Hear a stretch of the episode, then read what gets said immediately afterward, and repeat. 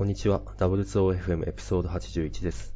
今回は USB-C ケーブルの断線に悩まされている古山と、1万円超えのマイクを買った福原でお送りします。このポッドキャストでは、ハッシュタグ W2OFM でご意見ご感想を募集しています。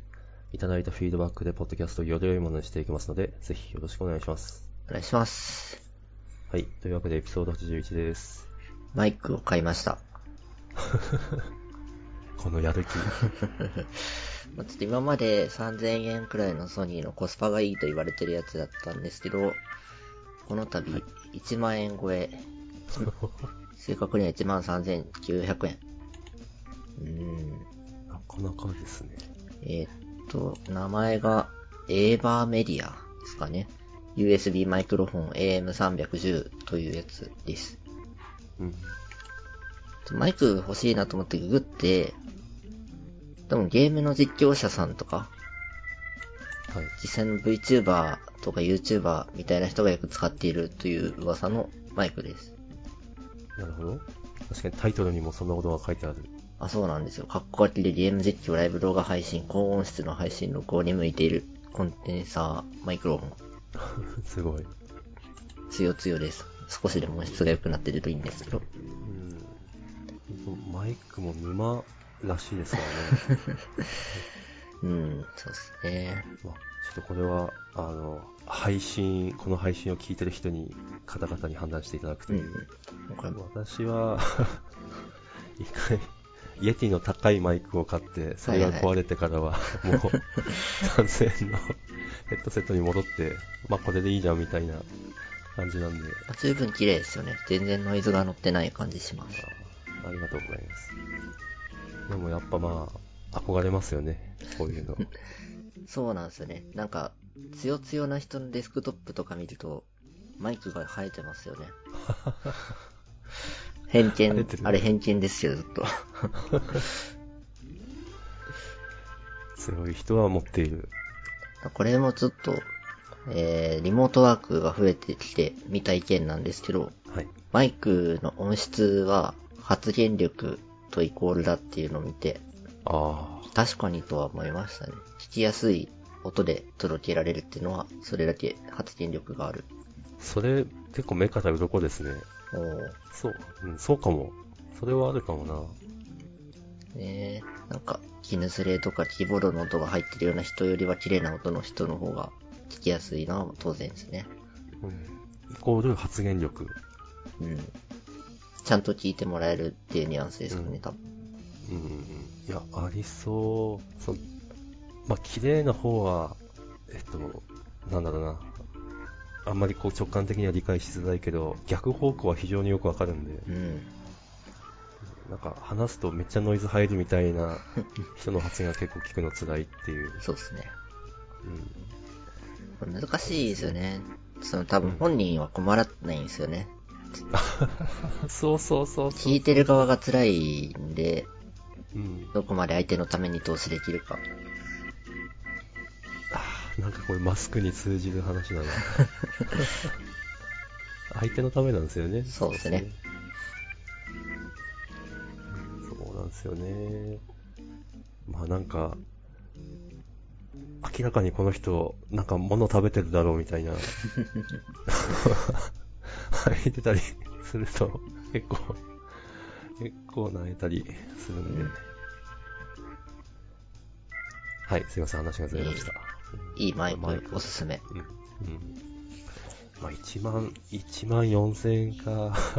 だいぶこれは、で まあ上を見たらちょっとや、キリがないですけど、まあこんなもんかなって感じですね。うん。まあ、そうですね。安くはないが、極まってるというわけで、というわけでもないか。確かに。今、平日は毎日使えますからね、仕事で。うん、ですね。めっちゃコスですパいい。よね。うん そう考えると。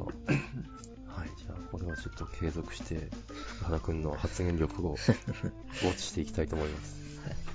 じゃあ、次。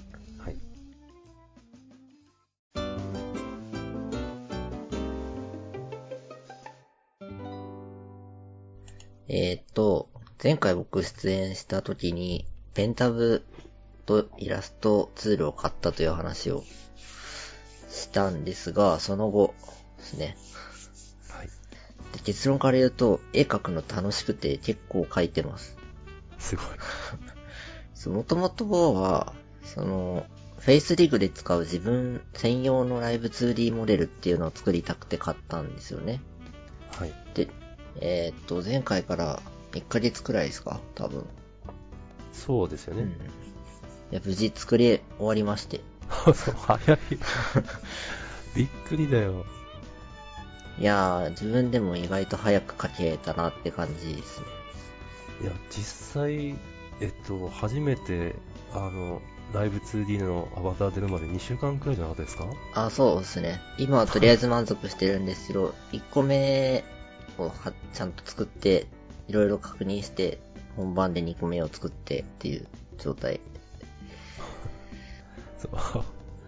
絶対最初、まあいろいろあって、最初が出てくるまで、まあ2ヶ月、3ヶ月くらいかなとか思ってたんで。爆速すぎる。いや、早く使いたかったですね。うん。うんすごい。あと純粋に楽しい。いうん。ど、どんな風に楽しい？や、これも、僕の、その、生産っていうところにつながるんですけど、はい。生み出してるんですよ、すごく。なるほど。アウトプットが、目に見見てわかるんですよね。あこれめっちゃ楽しいですね。ー、なるほど。かプログラミングは書いても動かないとアウトプットじゃない感。あうん、まあそりゃそうっすね。それに比べてこう絵は線を引いたらもうアウトプットなんです。なるほど。アウトプットが楽しい。その試行錯誤の、なんていうんですか。えー、PDCA って言ったらちょっと硬いですけど、めっちゃ爆速。はいああ。なるほどな本当福原くんはクリエイターですね。うん。そうかもしれない。うん。アウトプットにすごい喜びを感じる、感じている。喜び、あーまあ難しいところですね。アウトプットしていないことに非常に焦りを感じる。ああ、そういう、そ、そっち、そっちからの、なんというか、プレッシャーというか。そうですね。めっちゃ焦るんで、何かアウトプットした日はとても満足感があります。なるほど。人間って難しい。なるほどな。でもすごいな。いや、そこまで思えるのは才能ですね。じゃないですか、なんか、よく言うじゃないですか。あの、ちょっと才能がある人よりも、続けられる人が結局、うん。た、才、なんか高いところに行くみたいな。そうですね。続ける才能が一番必要。うん。その、でも、アウトプットしてないと焦りがあるって、こう、そっち系の才能かなっていう、うんうん。いいですね。あとは、あれですね。全く新しいことだったっていうのは結構でかいと思ってて、はい。えー、っと、伸びしろがめっちゃあったっていううんことですかね。そのちょっとやっただけですごい成長する。なるほど。うん。これも楽しい要因ですね。そっか。その、ほぼ、ほぼゼロからというか、はい。あとは伸びていくだけっていう。でそう、そうなんですよね。まだ壁にたどり着いてない。まあ、よくあるのが、あの、なりたい自分があって、で、現状とのギャップがすごすぎて、うん。なんか手がつかないみたいな、そうですね。そういう、うん、そういうのはない。とりあえず、まだない。そう、なんていうんですかね。ペンタブを買った時点の僕は、人の顔なんて描けねえよっていうレベルだったんで、うん。うん。そこから何かが描きたいっていう、なりたい自分に対して、もう十分成果が出せてる。まあ、確かに。人の顔描けねえよって言ってた人が、2週間で、ライブ 2D のアバターができてる。これは、結構動画学習サイトの効果が強くて、ほう。パルミーっていうサイトがあるんですね。はる、はるみ、パルミパルミ。ー。はい。これ、えっと、エンジニアでいうドットインストールみたいなやつ。ですね。それの、まあ、有料版でうん、あの、ペンタブを買ったら、そのサイトで見れる講座がいくつかついてきたので、はい。それを見たんですけど、爆速で成長しました。なるほど。これすごいですね。まあちょっと、えっ、と、絵に限らず動画学習サイトが貢献する、その初心者へのこう意義はでかいんだなっていう、うん。いい体験でした。まあそうっすね。ドットインストールもだいぶ確かに最初のブーストに効いてきますからね。そう、多分そうなんですよね。なんかあんまり僕ドットインストール使ったことなくて、うんそ。れは多分エンジニアリングの世界の基基礎の知識がもうあるから、うん。そのテキストを読めばなんとかなるっていうのがあって使ってないんですけど、やっぱ未知の状態だと映像があるっていうのはだいぶでかいうん。アドバンテージだなっていう感じでした。確かに。おこれ、月額9800円か。あ結構高いんですよね。うん。そうね。まあなんか出てる、なんだろう、この受講前と受受講後のイラストの差を見ると、受講前でも十分かけてるやんみたいな。でないから、プロ向けかなみたいな、なんかこう、躊躇しちゃうんですけど、初心者にもすごい効いてくると。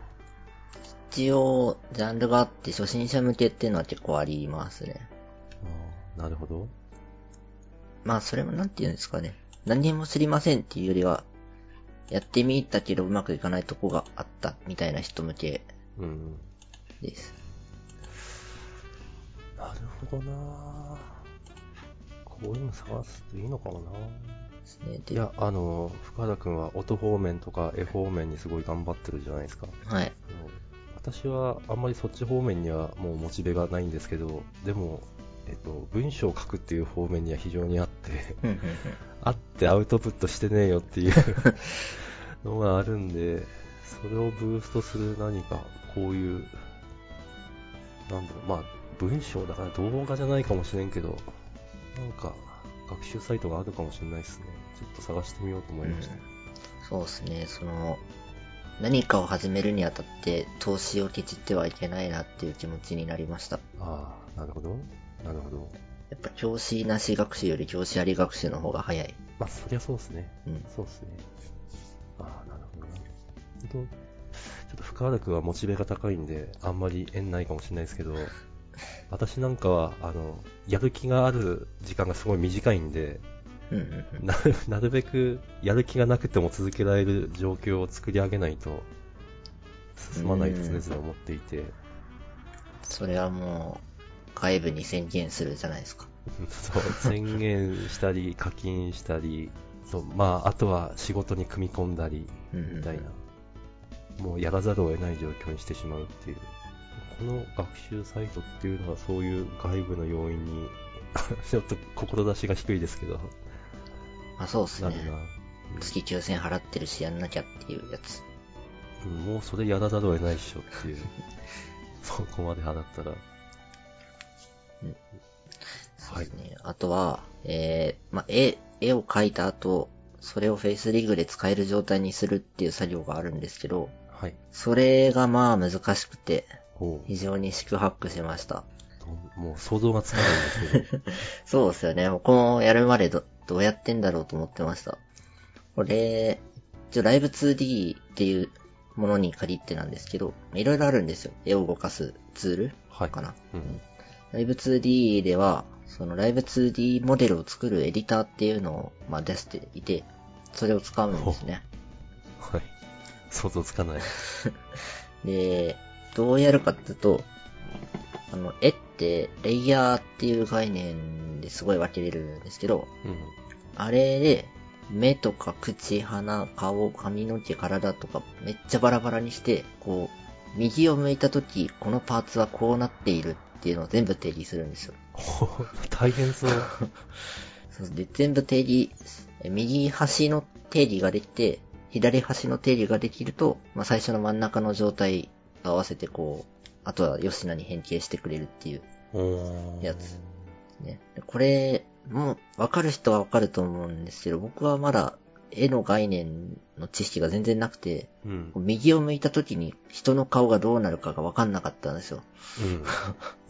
うん。いや、わか、わからないことがわかる。その正面側を描くことしかまだ練習できてなくて、うん。なんかパースの概念がさっぱりわからないですね。うん。で、こう自分で右向かせようとすると、なんか違うってなる。なんか違うか。なんか違う。なんか違うな、みたいな。うん。そこですごい、ああでもない、こうでもないって言って、難しかった。なるほど。え、それは、あの、絵を描くのと、どっちの方が時間使ってます？ああ、そう。これはですね、その、最初のモデルは全然ダメダメでなんか違うなだったんですけど、妥協して完成ってことにしたんですよ。そうは思わなかったけど。あの、これ、あの、何事の、でもアウトプットのコツですけど、とりあえず完成ってことにするのめっちゃ大事です。なるほど。確か で、次を作り始めた時に、その、どうやって動かすか分かったので、その方法で先にググったんですよね。に。なるほど。どんな元の絵を描いたらいいのかっていう。で、そこで VTuber としても活動してる人がどうやって作るのかを実践の動画を出してたんで、それを見たところ、なるほそのテンプレートっていう機能があることを知りまして、ど。はい。そのパーツを適切に切り分けて登録しておけば、テンプレートに当てはめて右側の顔を作れるっていう。ほ僕は個別に調整しなくても、テンプレートの右を向いた顔に自分が描いたパーツを当てればいい。う。あー。そうするといい感じにしてくれる。です。ので、結構2回目はすんなりできました。っていうか何でも動画あるんだなっていう。そうですね。YouTube すごいですよ。いやー、なんかいい時代ですね。いや、本当に。うん。あーなんかすごい、人類って今70億人でしたっけ？いるじゃないですか。はい。なんかいいこと本当なんかよ、スケールアウトしてるな、みたいな。うん。うん。誰かのち、こう、なんだろうな、こう知識を伝えることを高速化しないと、数のメリット活かせないじゃないですか、人類の。そうですねう。ん。なんかそれ、そのツールとしてすごい動画が機能してんなって思いました。過去に学ぶ。うん、そうそうそうそう。過去、あと他人に学ぶ方法として結構最強みたいな。いや、最強です。特に VTuber の方が出してる動画は、自分の体を作ったやり方を公開してるんで、この人のモデルめっちゃいい出来だなっていう人のやつを見れば、同じになる。なるほど。あの、ちなみに、あの、スポーツとかの世界だと、はい。と上手い人が教えるの上手なわけではないみたいなああ、そうですね。のあったりするじゃないですか。どう、どうですか、その辺は？それはあると思いますよ。あただまあ教えてる、解説動画を出すような人は教えるのが上手い人です。あ、そっか。しかも、そっか。あの、いいねとかでああ、そうですね。わかるわけか。評価も。うん。ああ、ほんと、いい時代ですね。やる気がある人にはいい時代だな。いやー、ほんと、あれだな。逆説的に言うと、口開けて待ってるようなタイプには辛いというか、うん、なんか今、自分からアクティブに何かを取りに行く人はすごい報われる時代かもしれないですね。うん、そうですね。なんか阻害される要因がぜ何もないんですよね。うん、そう。諦めてる、諦める、なんつうか、意志が異なってないというか、うん。やいや、すごい、すごいいい子だと思う。そして俺多分、その波に全然乗り遅れてるんで、こうまさに、老害。まだ間に合います。そうね。俺の、私の人生の中で今がまだ一番若いんで、はい。常にだけど。まだ、残り時間も1万時間はあるしな、っていう。おおそうっすね。いや、すごい、あの、エネルギーをもらいました。ー。ああ、それはよかったです。うん、素晴らしい。このエネルギーが、聞いてる人にも、い まあ、いるとして 伝わるといいなと思いますうん。うんうんはい。そんなとこですね。では。はい。ではですね、じゃあ、次。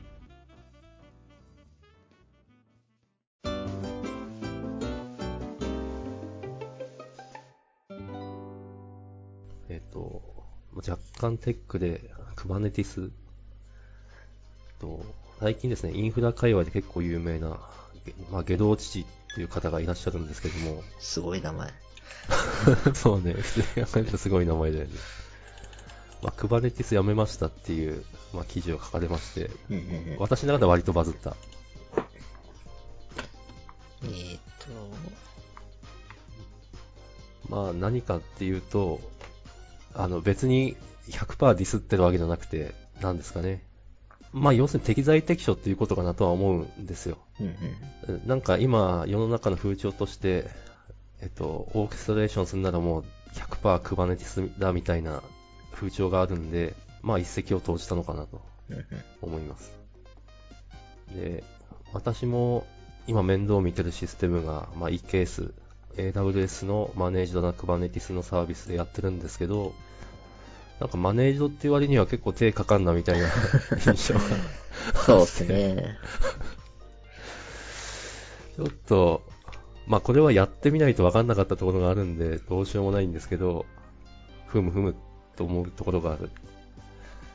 あの、えっと、この前に、えっと、AWS が提供するコンテナオーケストレーションツールのもう一つである ECS もやっていて、そっちはもう本当ほったらかしなんですね。うん。うん、これぞマネージドって感じで。そう考えると、この差はなんだみたいなのを思う。なるほど。うん、それが結構、この下道地さんの記事だと言語化されてる感じですかね。インフラはあんまり強くないんですけど、ECS に比べて EKS のメリットっていうのはどんなところにあるんですか？はい。えっと、よく言われるのが、えっと、ロックインされない。ロックイン、えー AWS に。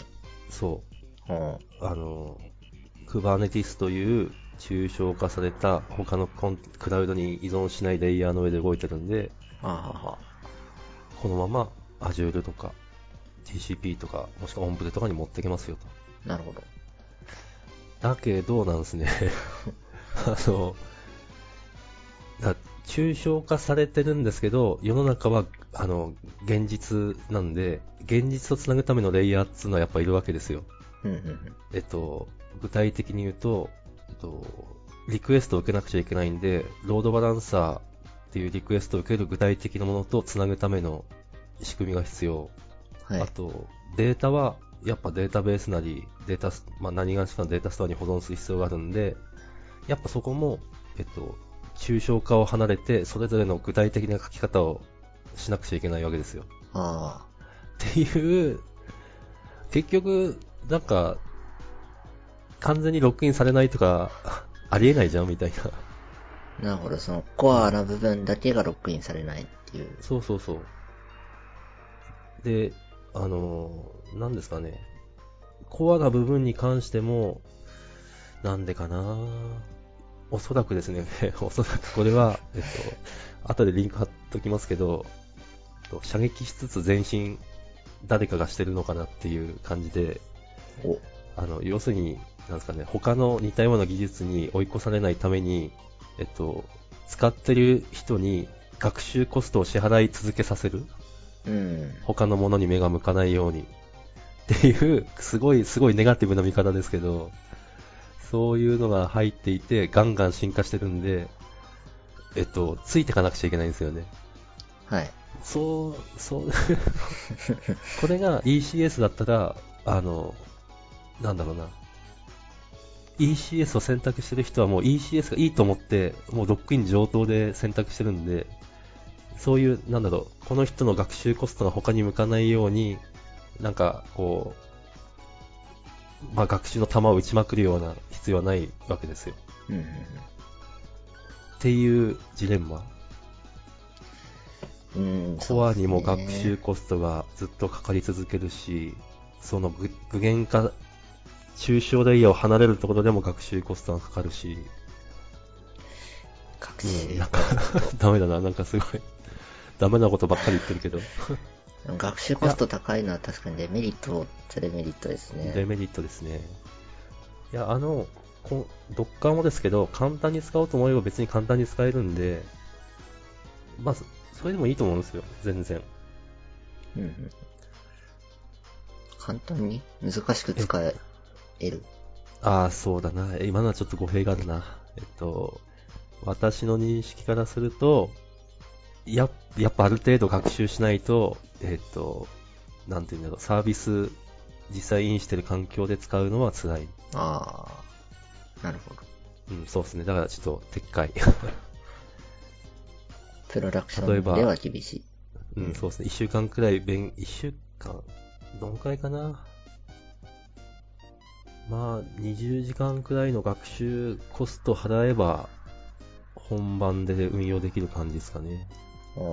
ただそれはそれで終わりじゃなくて、払い続けなくちゃいけないっていう。